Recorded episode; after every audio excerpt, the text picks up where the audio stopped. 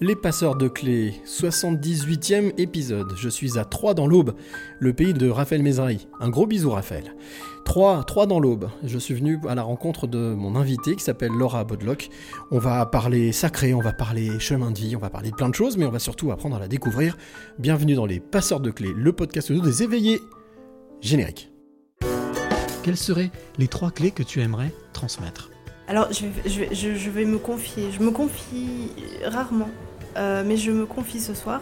C'est d'écouter son cœur, c'est de se poser, de respirer. Il n'y a rien de mieux que la respiration.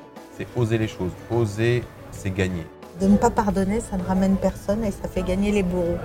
Sois pas un mouton et fais ce que toi tu veux être et, euh, et crois en toi et va de l'avant. Et je veux dire l'amour, parce que sans l'amour, les hommes ne sont pas grand-chose. Il faut être sûr de soi et se, répéter sans cesse que je suis euh, le maillon fort et je dois impérativement laisser la trace de mon passage sur cette terre.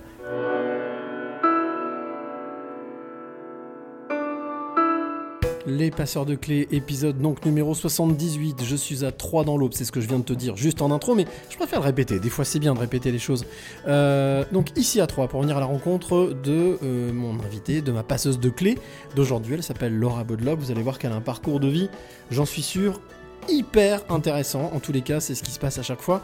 Et puis surtout, on va apprendre à découvrir eh ben, un parcours de vie, euh, mais aussi des découvertes, des rencontres, des doutes, des questionnements. En tout cas, voilà, c'est ça l'objectif des passeurs de clés c'est de te transmettre à, toi, à trois, voilà, à trois, qui est de l'autre côté, euh, des clés de vie. Et donc on a ben, une heure ensemble pour découvrir ça, avec toujours les mêmes rendez-vous. hein. Une petite parenthèse musicale pour euh, permettre de souffler un peu, Euh, on va dire à mi-parcours.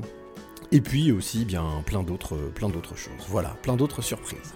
Allez, euh, je suis ici donc à 3. J'ai fait la route, je suis venu en voiture.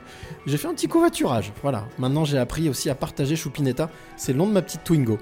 Euh, très belle rencontre, comme d'habitude. Et puis bien après, euh, direction 3. Je suis arrivé ici, dans cette ville très moyenâgeuse, avec un décor surprenant qui ressemble à ma ville d'origine, Rouen.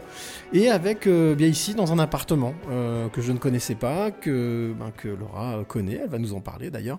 Elle m'a dit, bah, tiens, je connais un lieu sympa où on pourrait faire euh, ce podcast, un lieu que j'aime particulièrement. Donc c'est, nous sommes dans la vieille, dans la vieille ville, enfin dans le centre-ville de Troyes, dans cet appartement qui est au rez-de-chaussée. J'en dis pas plus, parce que ça après, ce sera pas ma part, ce sera la part de Laura dans quelques minutes. Et puis, ben, quoi dire? Ben, Laura, on se connaissait pas, on avait juste échangé un peu, on avait fait une interview, un jour une clé, par téléphone, euh, me semble-t-il. Et puis, euh, et puis après, voilà, on s'était fixé une date, ben, ce serait bien de faire euh, la version longue, pas de problème. Donc j'ai fait la route, je suis venu à Troyes et bah, accueilli avec un grand sourire. On, marchait dans la, dans la même rue, mais en allant l'un vers l'autre. On s'est rencontrés, on était allé boire un petit, un petit truc chaud avant de faire ce podcast. Et maintenant, nous sommes ici avec donc Laura, qui me regarde, qui, voilà, qui se demande, qui se dit bon, c'est une expérience, je vais vivre cette expérience. Et puis, euh, et puis bien, voilà, euh, j'ai affaire à une jeune femme euh, souriante, agréable, qui aime la vie, qui aime les autres. Tu vas comprendre pourquoi un petit peu plus tard. C'est un peu lié à ce qu'elle fait aujourd'hui. Et puis, ben, surtout, comme je dis, l'important, c'est les yeux. C'est la porte de l'âme. Et quand on regarde dans les yeux de Laura, on voit quelqu'un d'empathique, on voit quelqu'un euh, à l'écoute, très à l'écoute. Ça fait aussi partie de son job. Et puis quelqu'un aussi qui, euh, ben voilà, qui, aime- qui aimerait bien aussi un peu changer les choses à sa manière. Peut-être refaire le monde, en tout cas refaire son monde, ça c'est sûr. On va en parler avec elle pendant une petite heure. Et je suis très heureux, c'est pour ça que je suis très heureux de l'accueillir dans Les Passeurs de Clés, le podcast audio des éveillés. Bonjour Laura. Bonjour Cyril, je te remercie. Bah Ça déjà, merci de m'accueillir. Mais merci à toi, ça me fait plaisir. Merci d'avoir fait la route euh, jusqu'à moi. Oui, bah écoute, c'est, ça fait partie du, ça fait partie du chemin, ça fait partie de la mission. Voilà, parcourir. euh, on est on- euh, à une certaine époque, parce qu'on parlait, je parlais du Moyen Âge, euh, c'était à cheval, hein, c'était à pied. Donc là, bon, j'ai des chevaux, mais mécaniques, donc ça va un peu plus vite quand même. Première chose, avant même qu'on commence d'échanger, de parler de toi, j'ai toujours pour habitude de demander à mon invité, pour que celle ou celui qui nous écoute maintenant, euh, puisque même si c'est podcasté, même si, voilà, on c'est pas, c'est- pas au moment où nous le faisons. euh, L'idée, c'est de l'immerger avec nous qui sont en immersion. Comment est-ce que tu décrirais avec des mots, MOTS, euh, le lieu dans lequel nous sommes, où tu as voulu qu'on fasse ce podcast? Qu'est-ce que tu dirais? Eh bien, en fait, euh, qu'est-ce que je dirais? Je dirais que c'est un endroit qui est vraiment avec une décoration faite du cœur. C'est-à-dire que cet euh, C'est toi hein, appartement. qui a fait la décoration. Voilà, c'est exactement ça. Cet appartement, en fait, euh, c'est un appartement que nous avons avec euh, mon mari, euh, que nous louons en Airbnb. Et c'est un appartement qui nous tenait à cœur tous les deux, puisque euh, il y a quelques années en arrière, on passait souvent dans cette rue-là. Et euh, un jour, on s'est dit, on aura un appartement ici. Et on pourra louer euh, en Airbnb. Donc on l'a pris en gestion il y a quelques temps. Je l'ai décoré euh, vraiment avec mon cœur, c'est-à-dire que je me suis vraiment fait plaisir. Donc il y a le côté nature, il y a le côté euh, vivant, le côté positif. Euh, je l'ai décoré finalement comme j'aurais voulu que ce soit finalement pour chez moi. D'accord. Donc, on, on décrit un petit peu. Il y a- moi, je suis assis en face d'une vieille cheminée en briques que j'aimerais bien avoir dans, un, dans une de mes futures euh, bergeries ou je vais dire voilà de, de, de, de, de- de- de ce que j'appelle ça le bunker. hein, mon- voilà mon, euh, mon repère. Vieille cheminée ouverte en briques avec. euh, alors, c'est ce mélange du moderne et de l'ancien qui est un peu surprenant. Euh, là, on a un plafond blanc, mais, mais juste avant, tu m'as montré la chambre où il y a des, des grandes poutres. Mm. Euh, Qu'est-ce que ça, qu'est-ce que ça te, qu'est-ce que ça t'inspire ce lieu? Eh bien, en fait, ce lieu m'inspire euh, un ancrage, de la confiance. Et quand je suis ici, je me sens vraiment à l'aise et je, je me sens à ma place. Et Mhm. il était essentiel pour moi qu'on puisse faire ce podcast ici. Ben, c'est ce qu'on fait, tu vois. Magnifique. Donc, euh, bien, si jamais euh, toi qui nous écoutes, tu es de passage à Troyes, ben, n'hésite pas à bah, te balader aussi dans les petites rues et puis à, regarder un petit peu euh, ben, comment cette architecture moyenâgeuse hante, ou en tout cas habille ce centre-ville. C'est vraiment euh, particulier, euh, spécifique à toutes les villes moyenâgeuses d'ailleurs. hein. Euh, je parlais de Rouen, mais Dijon, Mâcon, enfin toutes les villes qui ont été qui ont une grosse empreinte moyenâgeuse, elles se ressemblent un petit peu toutes. C'est pour ça que généralement, on est tous un peu pareils. hein. Voilà. On veut se trouver des différences, mais on est tous un peu pareils. Bon, revenons revenons à nos moutons. Laura, on ne se connaît pas, on va apprendre à se découvrir. Moi, je vais apprendre à te découvrir là pendant toute cette heure, et c'est celui qui nous écoute aussi. Mais déjà, première chose, euh, si tu devais te définir en une ou deux phrases, on part, on, du concept euh, journalistique. euh, voilà, je fais un, un édito, un portrait. Non, qui mieux que toi peut parler de toi? Laura Bodlock, en une ou deux phrases, comment est-ce que tu te définirais? Eh bien, en fait, euh, comment je pourrais me définir? Je pense que je suis une semeuse de graines. C'est-à-dire que mon rôle initial ici, c'est de semer des graines de conscience. C'est vraiment de partager, d'être euh, le plus possible dans l'authenticité, dans l'humilité. Voilà comment je pourrais me décrire. Vraiment, c'est quelque chose qui est essentiel pour moi. Authenticité, humilité, deux mots hein, qui résonnent fort. Mm. Euh, en quoi est-ce que c'est important, selon toi, aujourd'hui, cette, cette authenticité, cette humilité C'est important parce qu'on a besoin de voir des vraies personnes, de voir ce qui se passe derrière, euh, derrière toute cette euh, facette, derrière ce corps. J'ai besoin d'aller chercher ce qu'il y a à l'intérieur de l'âme, à l'intérieur du cœur. J'ai besoin de me sentir vivante, de ressentir les vibrations des gens. Et comme tu disais tout à l'heure, le regard est important puisque dans le regard, tu vois l'âme des gens. Pour moi, je cherche vraiment euh, toutes ces valeurs-là et j'ai besoin, c'est, j'ai besoin de me remplir. Pour, dans la vie en général, on a tous un réservoir et le carburant, c'est l'amour. L'amour en général, l'amour d'une rencontre, l'amour d'une discussion, l'amour du cœur, l'amour de tout. Et euh, voilà, moi j'ai besoin de semer ces graines-là. L'amour de soi? Exactement aussi. aussi? Tout part de soi, c'est-à-dire qu'on ne peut pas aimer les autres sans s'aimer soi-même. Mhm. Et aujourd'hui, donc, euh, en, deux mots, ton job aujourd'hui, on en reviendra un petit peu plus tard, mais ton job aujourd'hui, c'est d'écouter ceux qui ont des choses à dire euh, et, de les aider peut-être à trouver leur propre chemin. Exactement. Pour moi, mon boulot, c'est OK, à un moment donné, on a tous besoin d'avoir sur notre route une personne qui a des connaissances. Et mon rôle, c'est de leur montrer le potentiel qu'ils ont à l'intérieur d'eux. On est tous disposés à avoir des expériences. Parfois, on a besoin d'avoir des clés et de se dire OK, on y va ensemble et tu peux y arriver, tu es capable, tu as tout le potentiel intérieur pour réussir. On cherche, on est tous à la recherche de bonheur à l'extérieur, or tout provient de l'intérieur. Et ça, c'est le travail que tu fais au quotidien en accompagnant des personnes, des couples, des jeunes, des moins jeunes, en, en les, en fait, en les, en les révélant à eux-mêmes, c'est-à-dire en les mettant face à eux-mêmes. C'est exactement ça. Pour moi, c'est une révélation, une révélation intérieure, mais aussi extérieure, parce que parfois les gens n'ont pas conscience du potentiel et de tout ce qu'ils sont capables de mettre en place. Souvent, on se lie par les peurs, donc on s'empêche d'aller au-delà de tout. Et quand on vient vraiment puiser ce qui se passe à l'intérieur, bah, c'est juste waouh, c'est la révélation. Et on se dit, mais pourquoi je ne l'ai pas vu avant? Mais parce que c'était pas le moment, c'était Mhm. aujourd'hui. On dit souvent que la zone de confort est la plus inconfortable. Bien sûr. On se dit toujours que rester dans sa zone de confort, c'est vivre quelque part, rester comme ça. Et en sortir, c'est aussi une façon d'exister, mais c'est une façon aussi de prendre conscience de l'infinie possibilité. Que nous avons chacun, en, en nous, et, et- et aussi que l'on peut aussi transmettre aux autres. C'est, c'est- je- je- juste si tu devais définir justement le, le- le- la, la- la relation aux autres, parce que c'est, quelque chose sur lequel tu travailles énormément avec les gens que tu reçois. Bien sûr. Leur relation à- à- avec eux-mêmes. Mais en fait, c'est, on dit toujours qu'on est les miroirs de l'autre. Donc, euh, comment est-ce que tu, comment est-ce que tu abordes ça?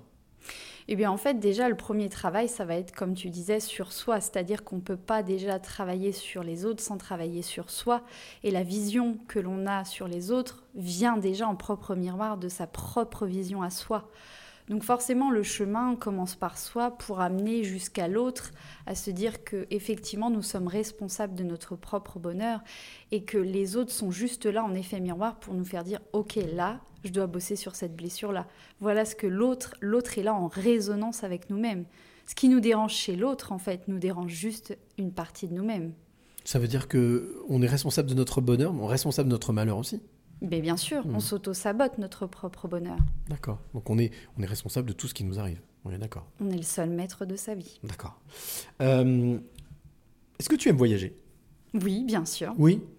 Voyager, c'est tu as fait des longs, des grands voyages. Il y a des, des choses que tu que tu aimes euh, découvrir, des horizons nouveaux, ou même genre voyager même dans le coin? Eh bien, en fait, euh, voyager, euh, c'est un très long mot. Voyager, on peut voyager en restant ici. Mhm. Tout dépend de la conscience que l'on a par rapport à ce mot-là. Voyager, euh, oui, voyager euh, avec mes enfants. J'ai déjà, euh, je suis déjà allée effectivement dans différents lieux. Alors, j'ai pas quitté la France. Généralement, alors dans cette vie-là, j'ai envie de dire, puisque euh, je voyage beaucoup à travers mes rêves, beaucoup de choses qui se passent où euh, je reviens dans d'anciennes vies ou autres, et du coup, euh, je reviens avec pas mal de richesses, de souvenirs ou autres. Voyager, tout dépend vraiment de l'interprétation qu'on peut avoir, mais euh, oui, pour répondre à ta question, j'aime voyager. Ok, alors moi je te propose de voyager, je t'emmène en voyage. Si, si tu es, je ne force pas, hein, je propose. Si tu es d'accord de partir, je t'emmène en voyage. Un voyage, un voyage un peu particulier, puisqu'en fait, on va, comme tu le dis, on va pas bouger d'ici. Euh, mais je me suis permis, je me suis, j'ai pris la liberté, et il m'en veut pas, de- d'emprunter à chaque fois une voiture un peu particulière qui s'appelle la DeLorean, qui est la voiture de notre ami McFly de Retour vers le futur. Donc, si tu es d'accord, je t'emmène en voyage dans cette voiture bien entendu, qui, voy- qui peut voyager dans le temps. Si tu es d'accord, on y va. Allez, c'est parti. Allez, c'est parti. Ben, les portes se ferment, on est monté dans la voiture, je tape. Alors, un lieu, une date. La voiture décolle. Et là, c'est parti. Elle voyage, elle voyage, elle voyage. On voit pas grand chose, parce qu'on voilà, on, est, on a l'impression même de faire du surplace. Mais non, on est déjà arrivé, la voiture se pose, les portes s'ouvrent. On descend de la voiture. Moi, je descends de la voiture à la gauche. Toi, tu descends à droite. Bizarrement, je te vois regarder l'endroit ou le lieu où lequel on, trouve, on se trouve comme un déjà connu. Et moi, j'avance, et plus j'avance, plus je me dis, mais waouh, c'est calme. Il n'y a personne. Et si, là, à un moment donné, il y a une petite fille qui arrive en courant. Mais en courant, quand je dis courir, c'est pas courir, c'est. C'est un sprint. Qui s'arrête pile net devant moi, qui me dit Bonjour Cyril. Tu connais mon prénom? Bah oui. J'ai voyagé. J'ai dit Mais toi, tu t'appelles comment? Bah, je m'appelle Laura. Laura, 6-8 ans. Tu te souviens ou pas de qui était cette petite fille? Oui, je m'en souviens. Ouais. Je me souviens de cette petite fille qui était euh, vivante, mais différente. Différente. euh, Donc pas- avec beaucoup d'énergie. C'est bien ça, c'est bien ce que j'avais, ce que j'ai vu arriver. Ah oui, Ouais, oui. ouais. Oui, oui. Débordant d'énergie. Carrément, carrément, même je ne m'arrêtais jamais. J'avais besoin de me nourrir des autres, de parler avec les autres, de rencontrer. J'avais besoin de dessiner, de chanter. Ah ouais, C'est euh, hyper active. Ouais, ouais, carrément, Ouais. hyper active et euh, et besoin de de sortir de ma zone de confort. J'avais besoin d'aller jusqu'au bout du truc pour comprendre que, ok, pourquoi tu as besoin de vivre cette expérience? Et cette petite fille n'avait pas du tout conscience. Pour elle, c'était, euh, bah, j'ai envie de le faire, donc je le fais, je fonce. Ok. Enfin, je veux dire, euh, avec la validation de papa, maman, de- est-ce que c'est quelque chose auquel on t'a euh, encouragé, dans lequel on t'a encouragé Euh, Ou alors tu disais une petite fille, euh, mais qui se sentait différente. Est-ce que cette différence, elle était, elle était même au, au sein même de ton cocon familial? Est-ce que c'était, t'étais plutôt réservé? T'étais plutôt une petite fille, on va dire, expansive, mais en même temps très réservée? Ou, ou est-ce que c'était quelque chose qui faisait partie de, de, de l'ambiance familiale? Voilà. Parlons d'ambiance familiale. Alors euh, non, c'était pas une petite fille qui était reconnue, entendue, puisque hum, c'était une petite fille qui était en souffrance, en très très grande souffrance, puisque très très jeune, j'ai été abandonnée par mon propre père. Mhm. Voilà, euh, une ambiance familiale avec euh, une famille recomposée, c'est-à-dire que je me souviens très bien à l'âge de 5 ans où ma maman m'avait dit qu'on allait se promener et en fait on n'est jamais revenu à la maison, on était allé euh, avec ce qui allait devenir mon beau-père. D'accord. Une relation hyper hyper tendue avec euh, beaucoup de violence, Mhm. beaucoup de choses euh, qui n'étaient pas forcément agréables à vivre et en tant que petite fille qui était euh, c'est injuste, qu'est-ce Mhm. qui se passe? Donc non, aucune communication et justement, il fallait que je me taise en fait, j'avais je n'avais pas le droit d'avoir ma place. Donc euh, ben, cette petite fille qui était quand même rebelle, elle répondait. Elle, voulait, Ah oui, elle ne comprenait pas, carrément. Et c'était, euh, mais c'est une mal élevée. Mais non, en fait, pour moi, c'était injuste et euh, je ne pouvais pas me taire. Donc, j'avais un comportement difficile, j'avais besoin de m'exprimer. Et même si on essayait de me faire taire, ben, malgré tout, j'ai toujours réussi à, euh, à dire le mot que j'avais à dire. Et ça, c'était aussi à l'école? Enfin, c'était autant euh, dans, dans la famille, à la maison, que à l'école? Alors, à l'école. Rebelle aussi? Oui, à l'école, euh, j'étais plutôt la meneuse, on va dire. J'avais, j'aimais bien finalement euh, avoir mon petit groupe, etc. Mais j'étais pas dans la provocation euh, avec euh, mes profs ou autres. J'étais toujours la petite fille euh, quand même qui était agréable, qui avait la joie de vivre. J'ai toujours gardé cette âme-là. Par contre, euh, mes profs se rendaient très bien compte qu'il y avait quelque J'avais un chose. souci, oui. Ouais, voilà, qu'il y avait un souci et euh, c'était difficile parce que euh, en parler à mes parents ou autres, ils étaient complètement dans le déni. Mhm. Donc euh, non, cette petite fille est restée très très longtemps en souffrance. Ok. Et donc, ça veut dire qu'à un moment donné, il y a, il y a- il y a eu, euh, il y a eu un beau papa, ce qu'on appelle un beau père, hein. et puis, euh, et puis demi-frère, demi-sœur, ou frère et sœur Parce que tu, tu disais que tu étais partie avec ta maman? Oui, alors j'ai un frère effectivement et deux demi-sœurs. Euh, mon frère était malade très très jeune, c'est-à-dire qu'il avait un gros problème au cœur, donc mon frère était souvent euh, hospitalisé ou autre, donc euh, et mon frère, voilà, en, en fait, lui se laissait couler, donc il n'y avait pas de problème. C'était moi, la petite rebelle ou autre, qui n'était pas forcément d'accord. D'une part, j'étais pas d'accord parce qu'on m'avait menti. On Mm. m'avait menti, on m'avait manipulé, et du coup, euh, bah, c'était compliqué parce qu'il fallait euh, obéir à des choses, il fallait se tenir euh, sur la, les- assise sur la chaise, les mains sur la table, c'était très très rigide parce que euh, bah, finalement, mon beau-père ayant eu une éducation rigide, nous imposait en pensant que c'était la meilleure voie, et ma maman en fait acquiesçait, acquiesçait et et j'ai même envie de dire qu'elle se voilait certainement la face par peur de, euh, bah, de ce qui pouvait se passer. J'ai Mmh. assisté à énormément de scènes de violence, verbale ou autre. J'ai subi de la violence moi-même physique sur, euh, sur, sur la petite fille que j'étais. Euh, ça a été euh, longtemps, longtemps, longtemps comme ça. À l'école, donc du coup, là, on a parlé de 6-8 ans, mais un peu plus grande au, au collège. là, on- je suppose que la petite fille s'affirme encore plus. Alors au collège, la petite fille s'affirme, mais ça ne veut pas dire que c'est fini. Ça veut dire que ça continue, mais euh, ça veut dire aussi que je me suis trouvée à ce moment-là une passion, une vocation, le chant, la voix. J'avais besoin de m'exprimer, et alors là, un jour, on m'a dit euh, Est-ce que tu veux faire partie d'une chorale? Je dis Mais ouais, carrément. Je, ça, ça va être sympa, quoi. Et en fait, là, je me suis découverte une vocation. J'ai commencé à me à me réfugier dans ça. En fait, finalement, après mes heures d'école, je me passais même pas de temps, on va dire, à faire mes devoirs ou alors très vite bâcler parce que finalement, euh, j'avais quand même des difficultés euh, scolaires et du coup, quand je demandais de l'aide à la maison, ça partait très vite euh, en violence parce que du coup, il n'y avait aucune patience et en fait, c'était euh, tu comprends rien, tu feras jamais rien de ta vie, de toute façon, euh, euh, t'es t'es une sale gamine, des choses comme ça. Donc en fait, je me disais, ok, bah, finalement, vu que ça se passe comme ça, je vais ne pas faire mes devoirs et Mm. puis je vais me réfugier dans quelque chose que je sais faire, donc la musique. J'allais parler de refuge justement, oui. Donc c'était un refuge, C'est clairement Euh, ça. un refuge qui en même temps t'a permis de développer certainement certaines capacités euh, artistiques, euh, émotionnelles.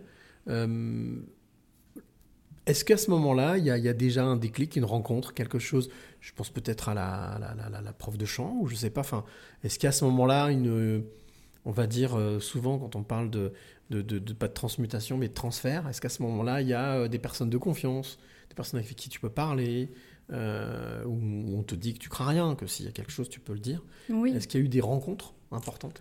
Alors oui, effectivement.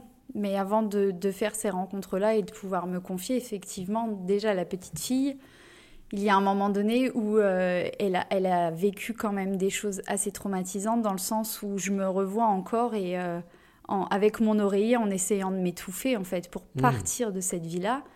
Et à ce moment-là où je me suis dit mais c'est pas possible, il faut que j'en parle. Alors j'ai une personne très proche de moi qui a été extrêmement présente, qui est ma tante. Euh, sans qui je n'aurais pu vraiment à l'heure actuelle euh, pouvoir être à ma place, c'est-à-dire qu'elle a eu un impact mais hyper bénéfique. C'est euh, combien de fois je l'ai appelée en pleurant et en allant chez elle pour, pour fuir mon quotidien. Parce que ce qu'il faut savoir, c'est que j'étais élevée et par ma tante et par mes grands-parents dans le sens où je fuyais. C'était pas possible. Les gens voulaient m'aider à leur façon, donc pour eux, c'était ok, bah viens prendre des vacances à la Mm. maison. C'était aussi une forme de ne pas dire la vérité à mes parents dans le sens où on avait peur de ce qu'allait se passer. Si on se disait, ben, euh, Laura euh, subit de la violence, donc du coup on va la prendre quelques temps chez nous, c'était pas possible. Donc on disait, bah tiens, on aimerait bien que Laura passe des vacances avec nous, etc. Et heureusement, heureusement parce que c'était ma seule source d'oxygène. C'était la sœur de ta maman? C'est la sœur de ta Non, maman? du tout, c'était sa belle-sœur. D'accord, Et euh, j'ai depuis toute petite, en fait, on est ultra fusionnels. D'ailleurs, quand on nous croise dans la rue, on pense que c'est ma mère parce qu'on a quand même des ressemblances. Et je suis convaincue que dans mon ancienne vie, c'était Mm. ma maman. C'est c'est tellement fort que. Et à l'heure actuelle, on est toujours aussi proches. gardien, oui. Et euh, ouais, c'est, euh, je la remercie d'ailleurs parce Mm. que c'est il y a un moment donné où elle a eu un impact important et elle a eu le, le rôle en fait euh, d'une mère de ce que moi j'avais besoin. Elle savait m'écouter elle savait reconnaître les qualités. Elle était vraiment euh, à l'écoute et bienveillante. Vraiment c'est si je pourrais la définir c'est vraiment de la bienveillance. Elle est sans jugement et euh, il n'y a aucune once de méchanceté en elle. La bienveillance, c'est quelque chose que tu as euh, rencontré par la suite euh, à ton. On parle du collège, lycée. euh, avant de faire ce que tu fais, dont on, on en parlera dans la deuxième partie, euh, ce mot vulgaire de thérapeute qu'on utilise ici, mais qui est plutôt un métier d'écoute, un métier de, transmission. Je suppose que t'as pas toujours eu cette vie-là. Il y a eu un moment donné où tu avais un rêve, quelque chose que tu avais envie de faire, ou un métier que tu voulais faire? Eh Bien, j'étais mitigée parce que finalement, euh, entre tout ce qu'on m'avait transmis en me disant euh, tu feras jamais rien, etc., c'était assez mitigé. En fait, pour moi, je n'avais pas encore la vision de ce que je voulais faire. Euh, euh, je- pour le moment, c'était le chant, mes amis, de vivre. J'avais pas cette conscience, ok, il me faut un métier. j'étais pas passionnée par les maths, par non, j'étais, j'ai toujours été passionnée par les rencontres. Et tu parlais de chant. Est-ce que par exemple tu t'imaginais chanteuse? T'as voulu être chanteuse Alors oui, j'ai voulu être chanteuse. J'ai fait pas mal de choses. J'ai fait des concours. J'ai fait pas mal de choses Ah oui. qui étaient favorables. Et euh, j'ai fait énormément de choses. C'est-à-dire qu'en 17 ans de chant, j'ai fait énormément de concerts. D'ailleurs, dans ma ville, j'ai fait partie de beaucoup de groupes, des fêtes de la musique, plein, plein de choses, oui. Je me voyais effectivement euh, chanteuse ou prof de chant ou autre. euh, Est-ce qu'on pourrait imaginer si par exemple euh, des émissions comme The Voice avaient existé, tu te serais inscrite, tu aurais participé? Mais carrément. En fait, euh, quand j'ai commencé à vraiment me plonger dedans, c'était l'époque de la Star Academy, sauf que j'avais Ah. pas l'âge. Hmm. Mais si j'avais eu l'âge, forcément que je me serais inscrite. Parce que j'ai commencé à l'époque où euh, bah voilà, c'était euh, la première gagnante Jennifer. Et alors là, c'était euh, mon idole. quoi. Je, je rentrais, j'avais un karaoké et c'était à fond, c'est parti. Ah je ouais. révisais toutes les paroles. C'était c'était vraiment. euh, ouais, c'était mon truc. Là Et- aussi c'est un exutoire? Ah mais complètement, Mm. complètement. Et puis je me, je me, je me voyais surtout dans les paroles en fait. Euh, je me suis toujours reconnue dans des chansons d'amour ou alors euh, euh, des femmes qui avaient besoin de s'exprimer. J'ai toujours eu cette fibre aussi un peu de, de girl power en moi. D'accord. C'est, euh, Survivor, un peu de, de survivre. Ah Will Survive? Ouais, carrément, carrément, c'est quelque chose de- en même temps qui peut être enivrant et en même temps c'est quelque chose qui vient te bousculer. Mais j'adore être bousculée, Sortir de la zone de confort. mais carrément. Euh, les choses évoluent. T'as un premier, enfin tu donc tu as un métier, tu travailles, euh, tu fais ta vie de femme, ta vie de maman. Euh, qu'est-ce qui a, qu'est-ce qui a été le déclencheur de, de, de, de ce que tu vis aujourd'hui? C'est quoi? C'est une rencontre? C'est une prise de conscience? C'est qu'est-ce qui a fait que tu as basculé du côté euh, lumineux, on peut, on peut dire comme ça Eh bien, tout simplement, ce qui a fait que, c'est que je suis passée par la maladie. C'est-à-dire que j'ai eu une très importante maladie de sang, qui est incurable d'ailleurs, euh, qui me provoque des phlébites et des embolies pulmonaires. Et euh, en fait, là où je me suis aperçue, c'est que j'ai dû arrêter très vite l'école, puisque euh, j'étais sans arrêt en train de faire l'école à la maison, les allers-retours à l'hôpital, etc. Et euh, là où j'étais, euh, entre guillemets, en train de me dire, mais c'est soit je me bats, soit je, finalement je lâche. Et non, j'avais la hargne et j'avais le, le truc de me dire, ben, euh, il faut aller jusqu'au bout des choses. Euh, on m'a toujours dit, tu ne pourras pas avoir d'enfant. Hmm. Et là, premier enfant, 21 ans, Waouh le choc, dans Ouais. le sens où... On m'a dit que c'était impossible, mais, mais tu l'as fait. Et voilà, Voilà. c'est ça, je l'ai fait. Mark Sauf Twain. que le- l'aventure commençait, c'est-à-dire que naissance de mon premier enfant, qui a eu euh, un Apgar à zéro, c'est-à-dire que première Mmh. respiration, il était mort-né, il a été réanimé au bout de cinq minutes.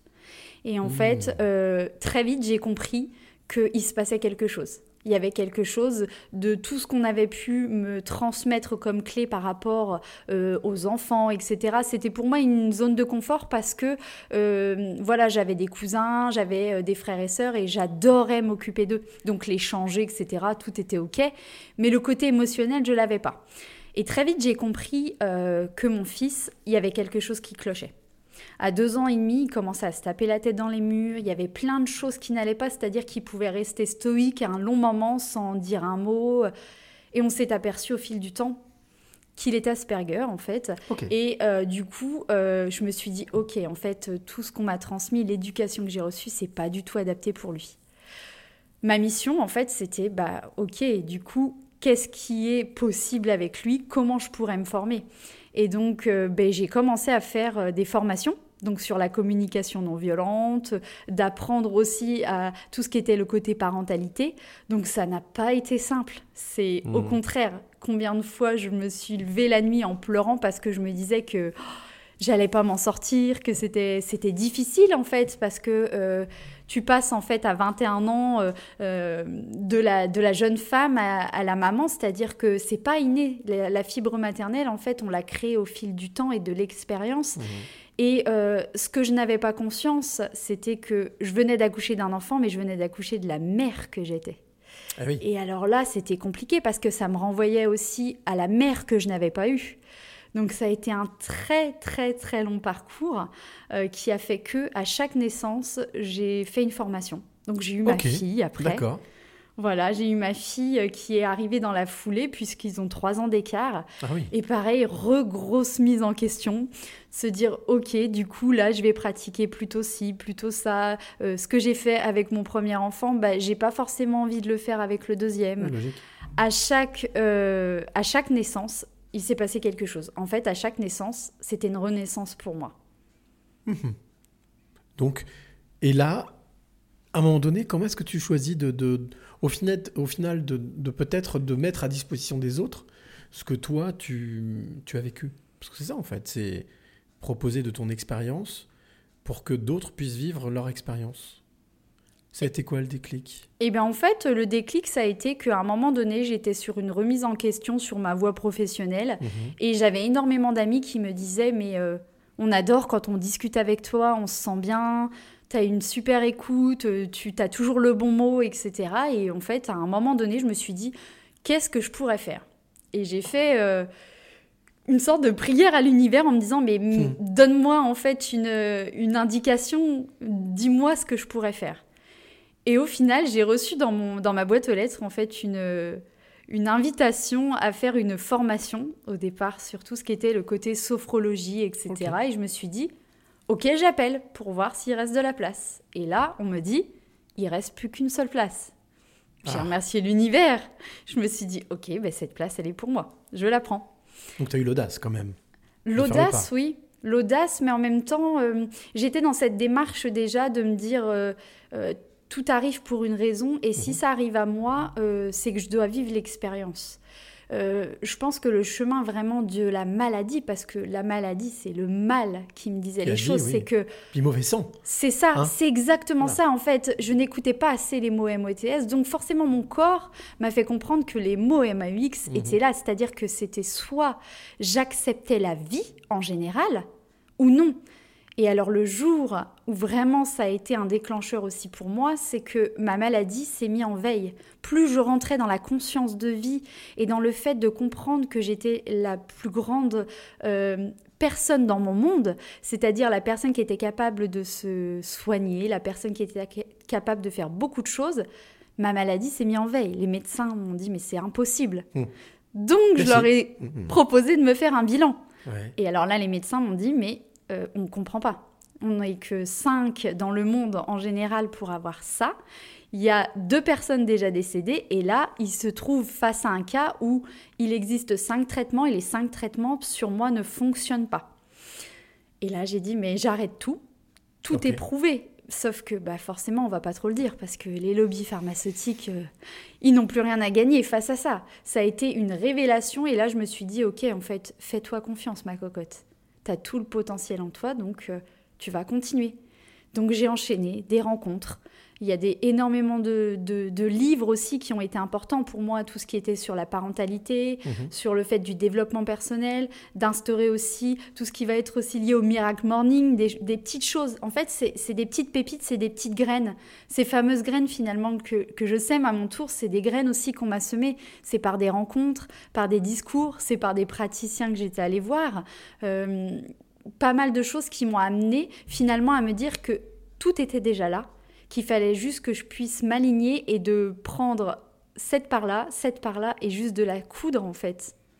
Est-ce que tu as eu des fois la sensation, même quelquefois, ou souvent, d'être incomprise? Ah mais complètement. Est-ce que c'est un mot qui te colle à la peau? Eh bien, complètement, en fait, euh, incomprise dans le sens où je me suis dit, mais soit c'est moi qui ai un problème, ou soit il se passe quelque chose. Alors d'aujourd'hui, effectivement, j'ai compris que, que j'étais hypersensible et à haut potentiel, mais bien avant ça, c'était euh, des étiquettes. On nous disait non, c'est juste que soit t'es chiante, soit t'es ci, soit t'es ça. Au final, c'est juste que non. euh, c'est juste que mon monde fait partie du mien et que on- je dis toujours qu'on a tous la même carte du monde, mais on n'a pas tous les mêmes outils pour l'appréhender. Et du coup, ben, forcément, ce que je renvoyais chez l'autre était aussi une base euh, qui n'était peut-être pas prêt à recevoir ou autre. Mais euh, ce discours-là, ça, ça a été long avant de l'avoir. Ça a été long parce que j'ai souffert longtemps de mes blessures et je peux même pas dire à l'heure d'aujourd'hui que j'en sois totalement guérie. Je pense qu'il y a eu beaucoup de choses non dites, c'est-à-dire que aujourd'hui, euh, je- si j'ai ce discours-là, c'est que j'ai été victime longtemps Je ne suis pas sortie toute seule comme Mhm. ça. C'est que euh, Il a fallu souffrir pour guérir? Ouais, je pense que c'était nécessaire, mais l'univers m'a fait vivre ça parce qu'il savait très bien que j'étais capable, que j'avais les ressources en moi. Mhm. Mais toute cette violence-là aussi, où je l'ai vécue, voilà, dans, dans, mon, dans ma première vie, on va dire, euh, de couple, c'est-à-dire qu'avec euh, le papa de mes deux premiers enfants, où c'était aussi beaucoup, euh, alors violent, pas physiquement, mais quoique, on pourrait dire que j'ai été passive et longtemps victime d'une vie sexuelle forcée. Voilà, Euh, si on peut appeler ça malgré tout euh, un viol, parce qu'il Mhm. faut le dire à l'heure d'aujourd'hui, et je pense que c'est très bien aussi, c'est que quand tu n'es pas conscient et quand c'est pas ok avec toi, oui, ça s'appelle un viol. Voilà.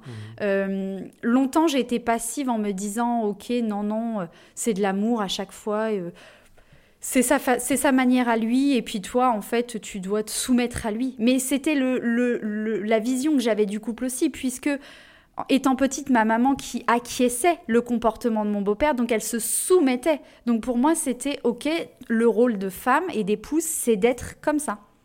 Alors, la question était pas anodine, euh, incomprise. C'est le, titre qu'on va écouter de Black Sweetie, une chanteuse, une rappeuse que, j'ai eu la chance de, recevoir avec, mes camarades dans un autre podcast que je produis qui s'appelle euh, Dans ta face.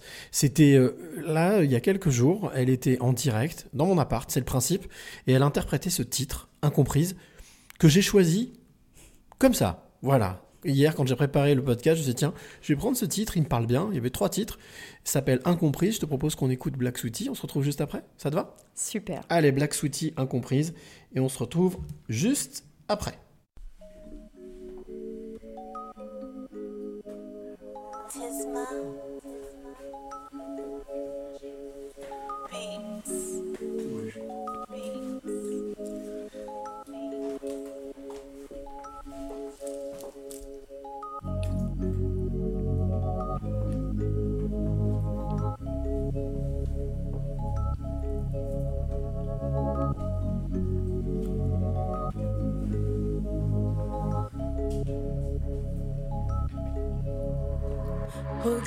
Dans les yeux et tu verras vraiment qui je suis. Manifestement, tu as raté plein de choses dans ma vie. J'ai donné, accepté, naïf par le passé.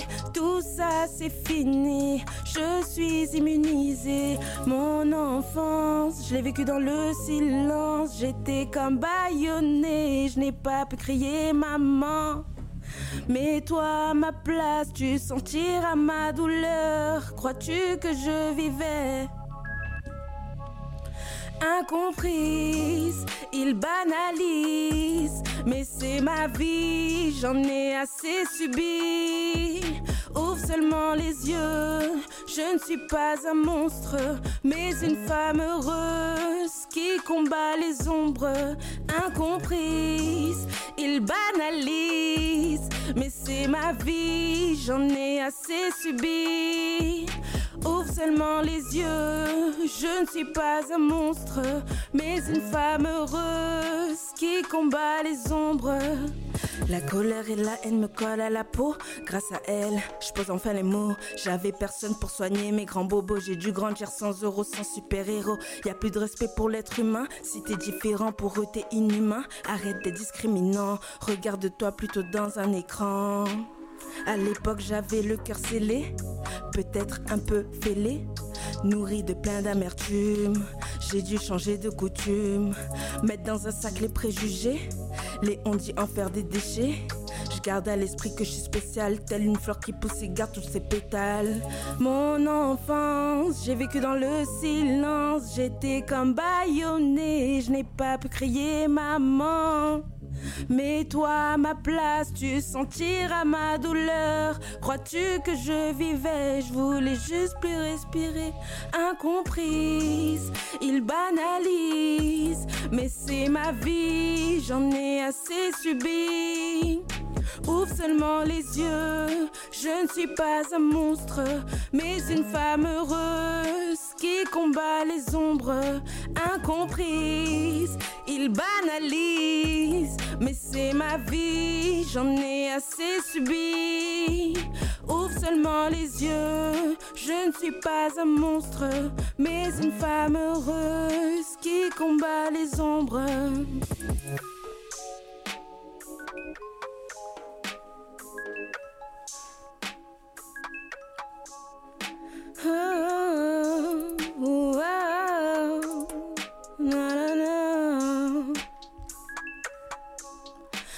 Incomprise, il banalise, mais c'est ma vie, j'en ai assez subi. Ouvre seulement les yeux, je ne suis pas un monstre, mais une femme heureuse qui combat les ombres incomprises. Il banalise, mais c'est ma vie, j'en ai assez subi. Ouvre seulement les yeux, je ne suis pas un monstre, mais une femme heureuse qui combat les ombres. Et voilà, Black Sweetie. Impressionnant quand même. On n'avait pas préparé l'émission, on n'avait pas préparé, voilà. Le titre, je trouve, dans les paroles, colle parfaitement à cette première partie qu'on vient de partager ensemble. Elle s'appelle Black Sweetie, elle était en direct vendredi dernier dans mon appart. Elle a interprété trois titres dans celui-ci, c'était en live. Voilà, donc si tu veux découvrir cet artiste, bien entendu, je te mettrai le lien avec ce podcast. Allez, on revient euh, dans la réalité, dans la vraie vie, euh, comme j'ai pour habitude de le dire. Oh, vraie vie, réalité. Comme tu disais tout à l'heure, hein, pour un autre mot, tout dépend, comme voyager, tout dépend quelle valeur on lui donne à ce mot-là. Euh, ta réalité aujourd'hui, justement. Alors, c'est quoi ton job? Qu'est-ce que tu fais aujourd'hui? Qu'est-ce que tu as fait de ta vie aujourd'hui, maintenant? Euh, Tu es à l'écoute des autres D'autres personnes viennent te voir Tu les écoutes Et il se passe quoi? Eh bien, en fait, il se passe que euh, lors de nos échanges, il y a certainement, et j'en suis persuadée, euh, des mots qui viennent résonner en eux.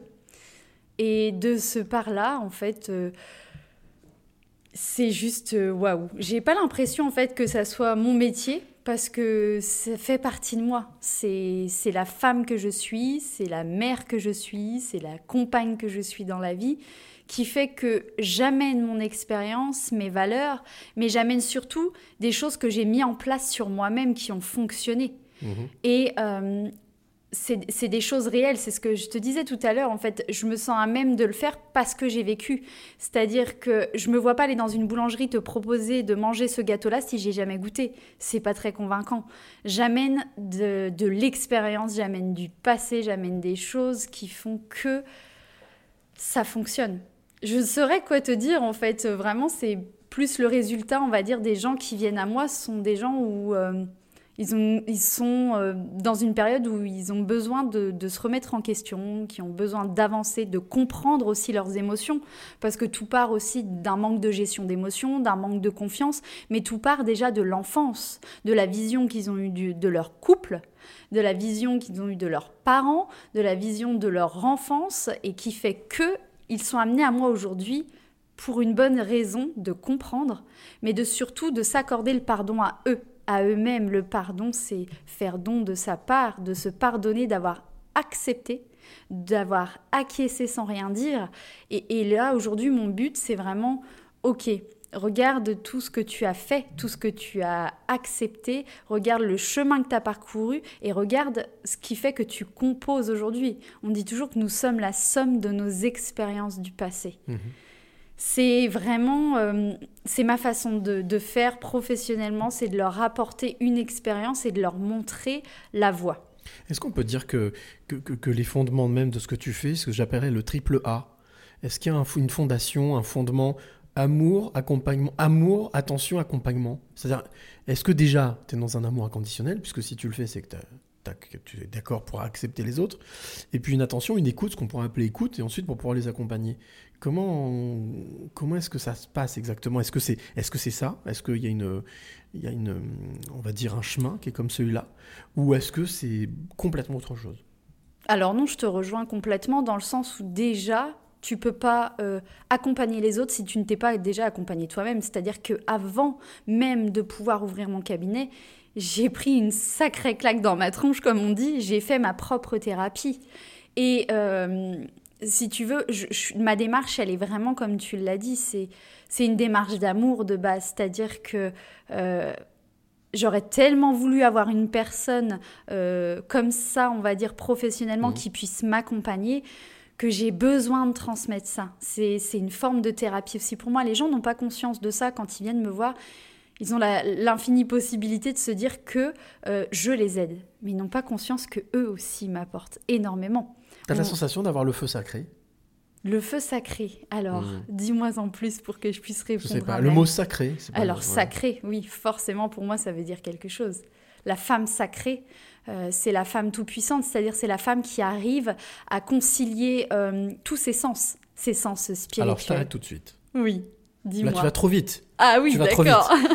Lorsque je vais à la rencontre de mes passeuses et de mes passeurs de clés, j'ai pour habitude, c'est normal, quand on va quelque part, de venir avec des cadeaux. Voilà. Et ces cadeaux, avant même de te donner la clé qui est ici, qui sera la tienne, de, de passeuse de clés, je viens avec euh, eh bien des, des questions. Questions, ce que j'appelle la question de l'invité surprise. Et aujourd'hui, je suis venu avec deux questions pour toi. Donc, la coutume veut que je demande toujours à mon invité, à ma passeuse ou à mon passeur, premièrement, est-ce que tu es d'accord pour écouter ces questions? Et deuxièmement, d'y répondre si tu peux y répondre. C'est parti. Ok, alors la première question, on en a parlé tout à l'heure en off avant de faire ce podcast. C'est la fameuse Christine. On va voir ce qu'elle nous dit. Tu vas enfin savoir ce qu'elle te demandait. Bonjour Laura, alors voici euh, ma question. On entend souvent parler du féminin sacré et du masculin sacré. Est-ce que tu peux nous en toucher quelques mots pour ceux qui connaissent pas du tout? Voilà, merci beaucoup. Voilà, alors c'est pour ça. Tu commençais à nous expliquer le féminin sacré, le masculin sacré. Qu'est-ce que ça veut dire? Qu'est-ce que ça veut dire? Ça veut dire que c'est une reliance avec ton corps, toutes les parties de ton corps, c'est-à-dire aussi bien la tête, l'âme, la psychologie, tout ce qu'on peut y mettre, jusqu'au sens, c'est-à-dire à la sexualité. C'est-à-dire que plus tu t'alignes avec toi-même, plus tu vas comprendre l'infinie possibilité de ton corps. Euh, tout est relié en fait à la base. euh, D'ailleurs, on, parle des chakras, euh, le chakra racine qui est la base de la sexualité, mais qui est là en puissance. C'est-à-dire que comment le faire avec les autres si tu ne te connais pas toi-même et si tu ne vas pas aller dans, toutes les cases en fait. C'est une invitation à aller découvrir ton potentiel, mais plutôt ton potentiel pas euh, intellectuel, mais ton potentiel, on va dire... euh, c'est difficile en fait à exprimer ça, mais tout ce qui est le côté sensation, le côté émotion, d'aller découvrir ce qui te fait vibrer. Est-ce que ça veut dire aussi que c'est une acceptation de sa différenciation? Oui, Putain, complètement. Si on sait qu'on est différent, tu parlais tout à l'heure de d'être de, d'être forcé, d'être obligé. Mm. Euh, si par exemple une personne n'est pas n'a pas réellement énormément besoin de sexe, d'accepter le fait que l'on est comme ça et d'accepter le fait que ce n'est pas un on va dire un défaut ou une ou une malformation. Souvent dans la société aujourd'hui, c'est drôle parce que je- j'en parlais de pornographie dans, le fameux dans ta face dont je parlais, dans le dernier. Euh, c'est ça, c'est qu'en fait on répand une image, un stéréotype, mais au final il y a autant d'images qu'il y a d'êtres humains. Est-ce que ça fait partie de, ça, cette notion de, de femme sacrée ou d'homme sacré? S'accepter dans toute son entièreté. Oui, complètement. Après, effectivement, comme tu parles d'image de société aussi, c'est aussi bien justement du côté des hommes que des femmes, parce que quand Ça, on je parle de l'homme sacré, oui. Voilà, quand on parle de sexualité, tout de suite, en fait, des vieilles images, c'est très d'ailleurs judéo-chrétien, c'est soit le sexe est sale ou le sexe est- c'est simplement pour faire des enfants. Or, on est sorti du cliché, c'est-à-dire que tu as le droit, en fait, d'avoir une sexualité épanouie, sans pour autant être une salope, en fait. plus tu vas t'assumer, plus tu... Faut dire la vérité aussi, je veux dire, les hommes aiment avoir une femme qui s'assume et qui se sente bien, etc. Plus tu vas rayonner, plus tu vas être attirante. Euh, ça part aussi de ce côté masculin aussi. Je veux dire, euh, nous les femmes, pourquoi le film, par exemple, Les nuances de Grey était aussi prisé? Pourquoi? Parce qu'on a enfin dit la vérité, c'est-à-dire que les hommes aiment le sexe, les femmes aussi. Simplement, la société fait que, ok, ah, on nous réduit, nous femmes, soit en étant une femme au foyer, une mère, etc. Et Ou un on- objet. Exactement. Et donc, en fait, ta place, elle t'appartient. C'est-à-dire que le jour où tu reprends le pouvoir sur ton infini potentiel, là, ça bouscule tout. Mhm. Et donc ça oblige aussi à l'autre à se poser des questions, en tout cas à savoir s'il est en phase ou s'il n'est pas en phase. Complètement. Ok. Euh, avant même de te poser, de te diffuser, de te proposer de répondre à la deuxième question, moi j'aimerais bien aussi qu'on revienne sur, euh, sur cette notion de, de, de- d'accept- enfin pas d'acceptation, mais d'a- d'attention, d'accompagnement. Euh, tu reçois les gens qui te consultent sont des femmes, des hommes, des enfants, des couples. Euh, quelle est la, la douleur récurrente qui, que tu entends le plus, ou on va dire la, la, la complainte ou le méconfort qui est le plus récurrent Ok. Si- S'il y a un, une Oui, bien hein. sûr. Alors, euh, souvent, c'est euh, l'estime de soi, manque de confiance, forcément, c'est lié. Et souvent, dans les couples, c'est la tromperie, liée à la sexualité, justement. Euh, souvent, les couples qui viennent à moi, ce sont des couples qui me disent, mais en fait, on n'arrive pas à communiquer aussi. C'est vraiment, je pense, un tout. Après, euh, je, remarque suivant euh, les périodes, que ce soit euh, l'été, le printemps, l'automne, etc., ça amène différentes choses à travailler. Euh, en ce moment, effectivement, c'est beaucoup les couples et la tromperie et euh, voilà le manque d'estime de soi. Mais dans tous les cas, tout est lié. C'est-à-dire que quand tu te mets en couple et si tu n'as déjà pas travaillé sur tes propres, tes propres blessures, pardon, forcément que ton couple va t'amener à, euh, à vivre des expériences qui vont faire que, ok, euh, si t'es pas à l'aise avec ton corps, si t'es pas à l'aise avec ta sexualité, ton mari ou ta femme en fait va te tromper pour t'amener l'expérience de ok là c'est le moment tu dois bosser sur toi tu dois bosser sur ta propre image et tu dois te, te, te plaire en fait moi je dis toujours comment tu peux aimer quelqu'un d'autre si tu ne t'aimes pas déjà toi-même? C'est pour ça que je parlais d'assumer ce que l'on est, parce qu'on est tous différents, avec Bien des sûr. sensibilités différentes. Euh, est-ce que, euh, est-ce que, par exemple, euh, cette notion d'acceptation ou d'assumer ou de remplir justement euh, sa propre fonction, ce que l'on est, né NAIT ou né ce que l'on est, EST, euh, est-ce que c'est quelque chose sur lequel tu travailles beaucoup? Par exemple, le manque de confiance. On parlait de tromperie. Souvent, euh, alors je sais pas, tu me diras si je me trompe, mais la tromperie, elle est aussi provoquée parce que justement, il y a un manque de confiance de la personne qui subit la tromperie. Exactement. C'est un manque de confiance et en même temps, c'est OK. euh, par exemple, on a la sensation que notre femme ne nous regarde pas ou ne nous apporte pas quelque chose. Donc, on va aller voir ailleurs pour voir si c'est nous le problème ou si c'est pour rejeter la faute sur l'autre. Donc, euh, quand tu as compris ça, effectivement, le- le chemin est déjà là. Et il est vrai que c'est difficile pour celui qui l'a subi. Mais je dis toujours, ben, finalement, en fait, c'est un cadeau parce que ça t'a amené que bah, ton couple n'est pas aussi paisible que tu le pensais. Parce que bien souvent on est dans des choses erronées, on se dit on est dans le meilleur des mondes, dans le meilleur des couples, mon mari m'aime, etc. Et ce qui se passe, c'est que quand il y a la tromperie, bah là c'est la descente. Parce qu'on se dit mais qu'est-ce qui se passe, qu'est-ce que j'ai fait pour que... Et je leur dis toujours mais non, ça n'a rien à voir avec vous, c'est eux-mêmes, ils sont en train de se chercher eux-mêmes. Alors certes, c'est pas agréable à vivre, mais c'est un cadeau parce que ça veut dire que toi, dans cette histoire-là, effectivement, tu as été le reflet, mais tu as acquiescé aussi à un moment donné, c'est-à-dire que vous, vous êtes perdu. Le couple, le jour où tu te dis il est acquis, c'est la fin. Tu dois être perpétuellement en train de mettre de l'huile sur le feu, comme j'ai envie de dire, c'est-à-dire que pour moi, c'est des vibrations. Le couple n'est là, c'est ton homme, c'est le gâteau, toi, t'es la cerise. Et il y a un moment donné, il faut se dire que ben, dans tous les cas, rien n'est jamais acquis. Que tu sois marié depuis un an, dix ans ou autre, tout peut s'arrêter. Et c'est, on n'est plus dans l'appartenance en fait. On, est en couple pour, pour vivre ensemble des bonnes choses. Alors pas que, hein, parce qu'effectivement, on dit toujours que ben, finalement les échecs de l'autre sont nos échecs, mais ses réussites sont aussi nos réussites. Et, euh, et je pense que c'est le plus gros du travail parce que euh, on n'a pas les mêmes passés, on n'a pas le même enf- la même enfance, on n'a pas les mêmes valeurs et il bah, faut composer aussi. Et la plus grosse partie du travail, ça va être vraiment d'être dans le développement personnel, aussi bien par les rencontres que par les lectures. Et moi, je leur apporte en fait cette expérience où je leur apporte un petit peu, je, je me définis souvent en fait un petit peu comme Jiminy Cricket dans Mmh. Pinocchio. Et euh, on, on me l'a dit souvent en fait. euh, Ou la fée clochette Ouais, c'est ça. Alors en fait, c'est exactement ça. Et figure-toi que justement, je... ça a été récurrent où on m'a dit, mais vous êtes une fée. Et je, je, je, je pense particulièrement à une femme qui, qui a marqué justement euh, ma vie de femme, mais surtout de, professionnelle, Claire, euh, que j'ai accompagnée pendant euh, une petite année et qui, qui épanouit totalement et qui, est reconnaissante chaque jour envers moi, mais en même temps, moi, je suis reconnaissante aussi parce qu'elle m'a apporté beaucoup de choses. Et finalement, je, ça a été tellement récurrent qu'on m'a appelé la fée que je me la suis même tatouée sur moi-même, D'accord, tu ok. vois. Euh, ça fait partie ouais, de mon quotidien où finalement, ouais, c'est euh, c'est une petite fée. C'est finalement toute, euh, tout cette, toute cette magie et pouvoir que je me suis toujours euh, vue. J'avais toujours cette sensation en étant petite que j'avais quelque chose de spécial et que mon but c'était de rendre mon monde meilleur. Et du coup, euh, c'est vrai que euh, cette baguette de fée, me, ouais, j'aime bien. Je trouve ça féerique, c'est magique, j'adore. Est-ce qu'au final, euh, ce que tu fais aujourd'hui, comme dans la chanson de Black Sweetie, hein, voilà, incomprise, mais au final, euh, accepte-moi comme je suis, euh, comme je voilà. Est-ce que au final, ça t'alimente toi aussi? Ça te, c'est comme un carburant, quelque chose qui vient te t'alimenter, qui te permet justement de ne plus, d'avoir moins peur, de, de, de, de, de- faire fuir, de nettoyer un peu ces peurs et d'être un petit peu plus dans l'assurance, dans la confiance en toi, dans, dans l'estime de toi.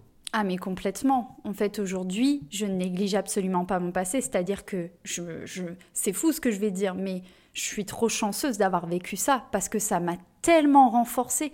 J'ai été obligée de puiser tout au fond de moi-même. Quand elle dit dans la chanson, j'ai envie d'arrêter de respirer. Mmh. Mais combien de fois ça m'est arrivé? Tu disais tout à l'heure avec euh, C'est le, ça. mettre l'oreiller pour. oui, c'est exactement ça. Donc en fait, au final, je suis persuadée que si je n'avais pas vécu tout ça, je, je n'en serais pas là aujourd'hui.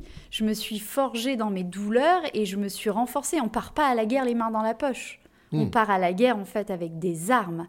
Et les armes pour Et moi, dynamique, c'est pas attentiste. C'est ça, et en même temps d'être aussi vigilante, c'est-à-dire que, ok, ça, euh, je dis toujours que mon portail est ouvert chez moi, tu vas te permettre de rentrer. S'il est fermé, tu vas attendre que je vienne t'ouvrir. C'est exactement ce que je fais à l'intérieur de mon cœur, c'est-à-dire que je me suis renforcée, je me protège aussi énormément, c'est-à-dire que les choses que j'ai acceptées, que je n'ai plus envie d'accepter aujourd'hui, ben je ne les accepte plus. C'est-à-dire que c'est exactement Mmh, ça. mmh. C'est que je ne suis plus passive. Maintenant, j'ai pris la responsabilité de ma vie, c'est-à-dire que si pour moi c'est pas ok, non, tu respectes. Et tu auquel assumes, cas, tu c'est assumes tout ça. ce que tu décides. C'est exactement ça. On dit toujours que on est responsable de ses paroles, ce que les autres vont en comprendre ou autre, ça m'appartient pas. Mhm. Et, je suis comme ça dans mes séances. Je leur dis toujours, j'ai pas qu'une baguette magique, c'est-à-dire que ce chemin-là, on le fait ensemble. Et si vous n'êtes pas prêt, on ne travaille pas ensemble. Moi, je force personne à venir me voir. Celui qui vient me voir aujourd'hui, c'est celui qui a envie et qui va se bouger les fesses. Parce que je ne suis pas que dans OK, mon chéri, on va pleurer pendant 10 ans. Non, t'as un problème, on va trouver une solution. OK, ça fait du bien de pleurer, c'est thérapeutique, etc.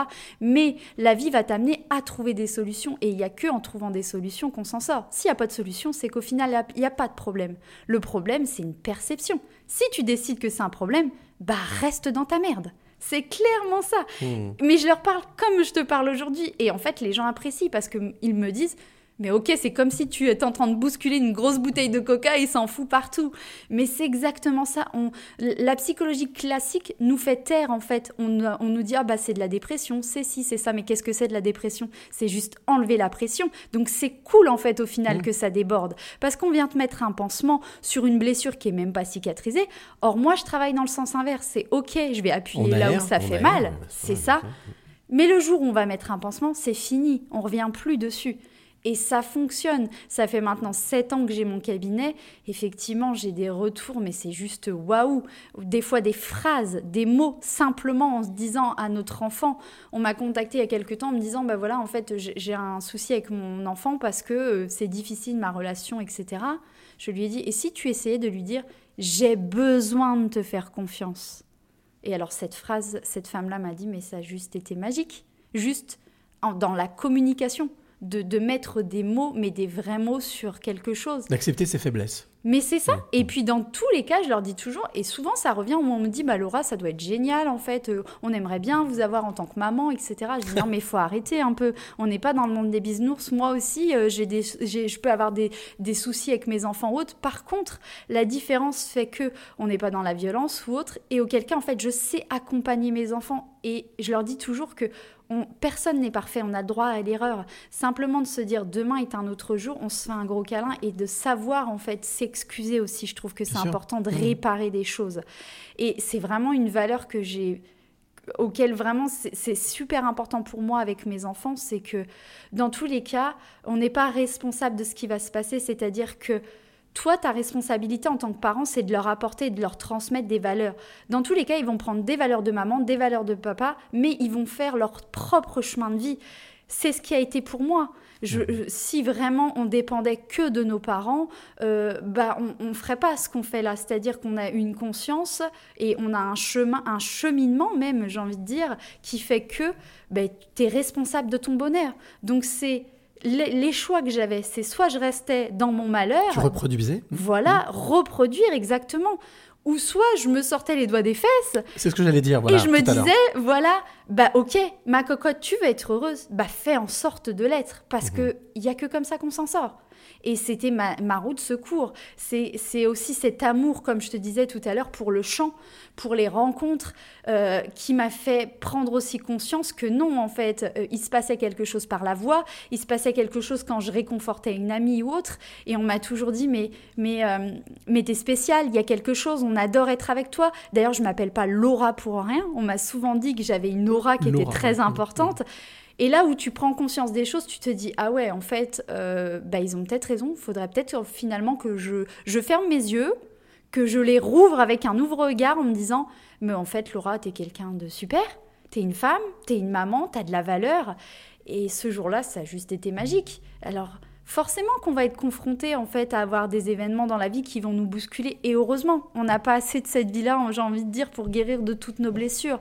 Par contre avec toutes les armes que j'ai en ma possession aujourd'hui je me sens à même d'accompagner les gens. Parce que je voilà aujourd'hui c'est plus euh, oui ça peut être émotionnel quand on reparle de l'enfance etc mais euh, je suis pas en colère en fait Oui, voilà, il- on voit qu'il y a une, une certaine tendresse. hein. Ouais, je suis pas en Ouais. colère parce que je dis toujours que voilà, en fait, on fait, euh, on compose avec ce que l'on on a peut. et avec la conscience qu'on a. Parce qu'à l'heure d'aujourd'hui, je suis certaine que ben voilà, mes parents sont pas forcément bien dans leur basket. Mais à l'heure d'aujourd'hui, pour moi, c'était important de le dire parce que y a, à l'heure d'aujourd'hui, je vais avoir 32 ans et en fait, ça n'a jamais été dit. Hmm. C'est-à-dire que même face à ma famille ou aux autres, des gens que l'on peut rencontrer, nos voisins ou autres, en fait, euh, on pensait effectivement qu'on était, entre guillemets, euh, la famille parfaite. Alors que non. J'ai toujours mis un masque jovial et j'ai toujours acquiescé le fait que si euh, mes parents me disaient bah, c'est super, nous on communique bien, etc., moi j'étais là, bonne figure, le pantin, en me disant oui, oui, oui, c'est vrai. Non, c'est faux. La famille parfaite n'existe pas, on le sait bien. de Ah, mais non, hein. Voilà. bien sûr.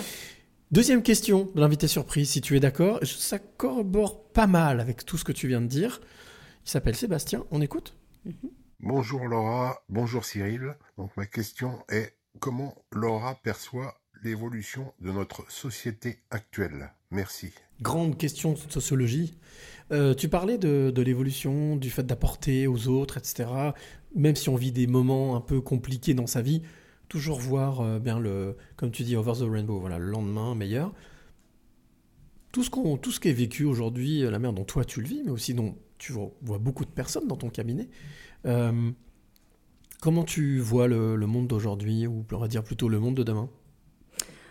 Eh bien, en fait, pour moi, le monde de demain, c'est. euh, c'est, c'est un peu la question, hein, c'est comment ton regard sur la société aujourd'hui, mais moi je pense effectivement avec une projection, euh, voilà, qu'est-ce qu'on peut en penser de la suite? Alors, ça, c'est que mon appartenance, comme j'ai envie de dire, parce que c'est ma vision. Pour moi, je pense qu'il y a quand même de l'évolution et j'ai confiance, c'est-à-dire que la légende du colibri, que chacun prenne part à faire des choses euh, positives, j'ai envie de dire, j'y crois à fond. J'y crois à fond parce que euh, mon attention est aussi dans ce sens-là, c'est-à-dire que si je commence à devenir pessimiste, si je commence à juger, à être dans la critique ou autre, forcément je vais attirer à moi des événements et un monde qui va s'apparenter à ça. Je suis plutôt du côté positif. Par la vibration de fréquence, c'est ça? Ah mais On- carrément, chose. carrément. Pour moi, la loi d'attraction, elle, elle est, elle est véritable. Elle est, euh, elle est là. C'est-à-dire que tu attires ce que tu projettes. Donc plus tu vas vibrer, plus tu vas rayonner, plus tu vas attirer à toi des événements comme Mhm. ça. Je veux dire, plus tu vas être une mauvaise personne, plus tu vas être dans le mensonge, dans le vol, etc. Plus tu vas attirer à toi des événements de ce genre. C'est pour ça que je parle plutôt de perception des choses et que c'est propre à chacun. C'est-à-dire que ma vision des choses et ma vision de la vie en général ne va pas être la même pour toi. Et ça ne veut pas dire que ta vérité est fausse. Ça veut dire que ça t'appartient. Mais j'ai confiance. J'ai confiance et, euh, Et voilà, après, euh, on se disait tout à l'heure justement que dans tous les cas, tout dépend si la, la vue et la vision, j'ai envie de dire, de l'ensemble que tu as de la société. C'est-à-dire que moi, ça m'appartient, mais j'ai très bien compris depuis un moment que la société n'a pas besoin de gens heureux, la société a besoin de consommateurs. Et dit consommateurs par la peur, tout dépend. En fait, j'ai écouté il y a quelque temps une, une, une interview de Nicole Ferroni Mhm. euh, qui euh, était avec Christophe André, donc euh, la méditation de pleine conscience, et qui lui a dit Mais monsieur André, j'ai pris la plus grosse claque de ma vie. Parce qu'en fait, moi qui dépensais des fortunes dans des crèmes L'Oréal anti-rides parce que je m'acceptais pas telle que j'étais, j'ai appliqué vos conseils et alors là, je me sens super épanouie. Mais ça veut dire que les 1000 euros que je mettais dans les crèmes, bah au final, je ne les mets plus. Mais ça veut dire quoi? L'Oréal, en fait, va mourir parce que si tout le monde prend soin de soi et si tout le monde s'accepte comme ça, bah au final, il n'y a plus de consommation. Donc tu vois, c'est vraiment un ensemble général. Pour moi, c'est... euh, Un tsunami euh, doux. Voilà. voilà, et euh, j'ai envie d'y croire parce que voilà, j'ai cet aspect où euh, je ne fais pas de la psychothérapie classique, je fais de la psychothérapie positive et parce que je- en, en général, voilà, je, je- quand, comme je te disais tout à l'heure, quand il y a un problème, je vois tout de suite la solution. C'est euh, je vais aller la chercher la solution et parce que j'ai envie de me bouger les fesses. Tu sens qu'il y a un éveil? Ouais, il y a un éveil. Alors on est quand même euh, à la traîne, j'ai envie de dire, par rapport à des pays un peu plus nordiques comme la Suède ou autres, euh, tout ce qui va être la Finlande, que ce soit au niveau des enfants, au niveau de la conscience de vie. Mais malgré tout, j'ai trouvé que euh, la phase un peu Covid nous a aidés parce que en fait, il y a énormément de familles qui se sont aperçues ah, on a des enfants, bah tiens, on va pouvoir cuisiner avec eux. Oh tiens, je suis en couple. Voilà, Oh, c'est ça. Mais ça a été aussi euh, négatif entre guillemets pour certaines personnes parce que il y a certaines personnes en couple qui se qui ont dû vivre ensemble. Et alors là, ça a été le clash parce qu'on se dit, mais au final, euh, on ne se comprend plus, on est juste des colocs. Qu'est-ce que je fais avec cette Voilà. personne, ouais. Mais il n'y a pas de hasard, tout est expérience, c'est-à-dire que c'était le moment de s'en apercevoir. La question que je voulais te poser tout à l'heure, qui m'est échappée, c'est est-ce que la tromperie, justement, peut être aussi l'annonce de la fin? C'est en fait simplement une concrétisation de bah voilà, on a fini ce qu'on avait à faire ensemble. Si, ça, si pour eux c'est ok, oui, peut-être. Tout dépend en fait de, de la vision que l'on a de son couple, c'est-à-dire que tu as deux choix. Soit tu acceptes cette tromperie sans travailler dessus, tu continues, soit tu as besoin de travailler dessus, c'est-à-dire que qu'est-ce qui s'est passé pour aller jusque-là? Ou tu as des personnes qui, pour eux, c'est euh, non, en fait, c'est négatif, euh, s'il y a tromperie, on arrête. Mais je pense que tu ne peux pas, en fait, te dire, euh, ok, je vais réagir comme ci, comme ça, sans le vivre, tu Mhm, vois.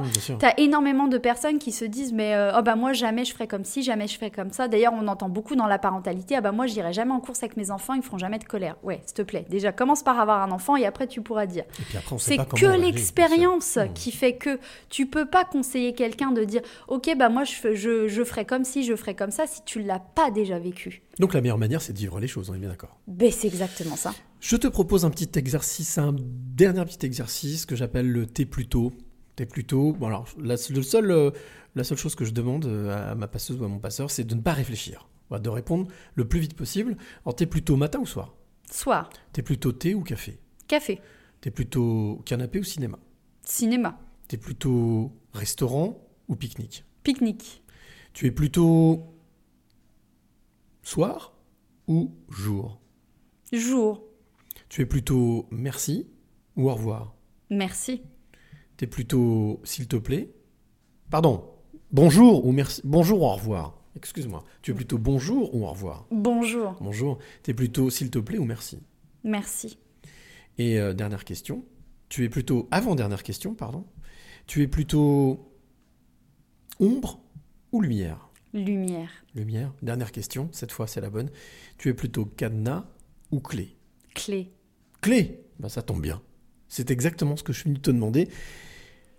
Laura, quelles sont les trois clés que tu aimerais donner ou transmettre à celle ou celui qui t'écoute maintenant? Les trois clés.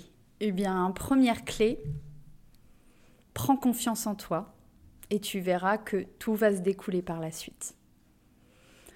Deuxième clé, vis l'expérience, vis-le intensément, va jusqu'au bout, jusque dans l'ombre, jusque dans la lumière, pour justement découvrir euh, tout ce chemin que tu as encore à vivre.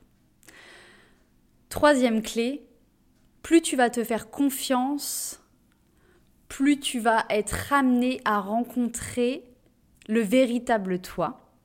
à rencontrer des personnes, à rencontrer le potentiel que tu as en toi. Finalement, mes trois clés correspondent à une seule. Vis intensément et surtout vibre, ressens, transmets. Vibrer, c'est important pour toi. Ouais. La vibration, c'est. euh, voilà. Einstein disait tout est, tout est vibration. Mais euh, on est vraiment sur cette notion de, de vibration, de vibrer tel qu'on a envie de vibrer sur une fréquence qui nous correspond. Complètement.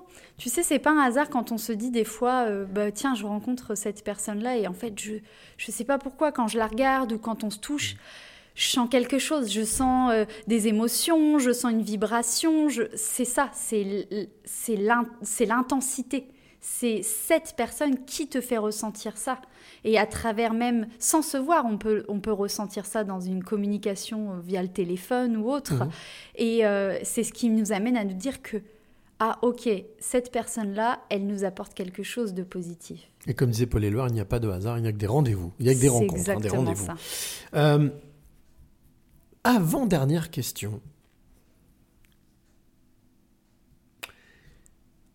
Est-ce qu'il y a là, dans les semaines ou les mois qui sont écoulés, une femme ou un homme qui t'a inspiré, ce que j'appelle le héros ou l'héroïne du quotidien? Alors ça peut être quelqu'un de connu ou quelqu'un de pas connu d'ailleurs. Quelqu'un que tu as croisé qui te dit Ah là, quel héros ou quelle héroïne Quelqu'un qui t'a épaté, qui t'a inspiré. Difficile en fait à répondre parce que pour moi, mes héros du quotidien sont les gens qui viennent me voir vraiment dans mon Mhm. cabinet parce que je trouve que la démarche, déjà, c'est juste waouh. En Mhm. fait, c'est OK. Ils n'ont pas conscience que quand ils ouvrent la porte du- de mon cabinet, c'est qu'ils sont prêts à déposer tout devant moi. Donc c'est déjà une part de confiance, mais c'est une mise à nu. Donc ouais, je pense que mes héros du quotidien sont les gens qui viennent à moi dans mon cabinet. Ah, c'est joli. C'est une belle image. Belle image. Je prends. C'est une très belle image. Bravo. Et dernière, dernière, dernière, toute dernière question avant de se quitter. Si tu devais graver en lettres d'or une citation, un proverbe, euh, ce que tu veux, quelque chose, un mantra, voilà, quelque chose qui te colle et qui euh, représente exactement qui tu es, ce serait quoi? Quand il y a un problème, il y a une solution. S'il n'y a pas de solution, il n'y a pas de problème. Je l'ai déjà entendu dans la bouche d'une petite fille de 7 ans, celle-là. Ouais, mais c'est effectivement très logique. Donc quand il y a de problème, il y a une solution, et quand il n'y a pas de solution, c'est qu'il n'y a pas de problème. Exactement. Bah, merci beaucoup Laura de m'avoir accueilli à ici à Troyes, dans l'Aube, euh, capitale, euh, voilà, capitale de la, enfin ville de Champagne euh, et de plein d'autres choses. On a passé un petit peu plus d'une heure ensemble, en espérant que toi-même tu aies passé un bon moment. Merci pour ta confiance, merci d'avoir participé et d'avoir donné de ton temps. Et puis aussi de ta, voilà, de, de ta verve, de ton mot. Toi qui es de l'autre côté, qui nous écoute, bien entendu, je te rappelle que les passeurs de clés, eh bien, tu peux écouter ça en podcast sur SoundCloud ou bien sur Deezer, Spotify, iTunes, Google Podcast et bien d'autres. Euh, si euh, tu es un artiste, auteur, compositeur, interprète, comme disait euh, notre ami Alice Moon, tu m'intéresses. Donc n'hésite pas à prendre contact avec moi directement euh, avec euh, ben, sur par mail les passeurs de clés à gmail.com les passeurs de clés à gmail.com et puis bien entendu on se retrouve très très vite avec euh, une nouvelle passeuse ou un nouveau passeur ou un nouveau passeur. Je ne sais pas pour l'instant. En tous les cas ce sera le deuxième le dernier dimanche de- de- d'avril. Et oui on est encore en avril. Dernier dimanche d'avril on se retrouve le quatrième dimanche avec un, nouveau, nouveau profil. Merci encore Laura de m'avoir accueilli dans cet appart qui effectivement vibre parler de vibration vibre quelque chose de vraiment vraiment sympa. Euh, et puis, ben, euh, une fois de plus, toi qui m'écoutes, je te le rappelle, liker c'est pas mal. Commenter c'est drôle. Mais si tu aimes ce podcast, eh bien partage. Voilà, il y a quelqu'un qui s'est cassé la tête, pour pas dire autre chose, à inventer ce, bouton de partage, en tous les cas pour parler des médias sociaux. Mais dans la vie, l'une des règles, quand on aime quelque chose et qu'on veut le partager, ben voilà, c'est le partage. On se retrouve très très vite donc avec un nouveau passeur ou une nouvelle passeuse. Euh, mais comme j'ai pour habitude de dire, d'ici là, bien entendu, n'oublie jamais de dire. Merci. Le plus beau mot du vocabulaire. Et chaque fois qu'on remercie la vie pour tous les trésors qu'elle nous donne, on attire des choses positives et on attire ce que l'on pense et ce que l'on aime.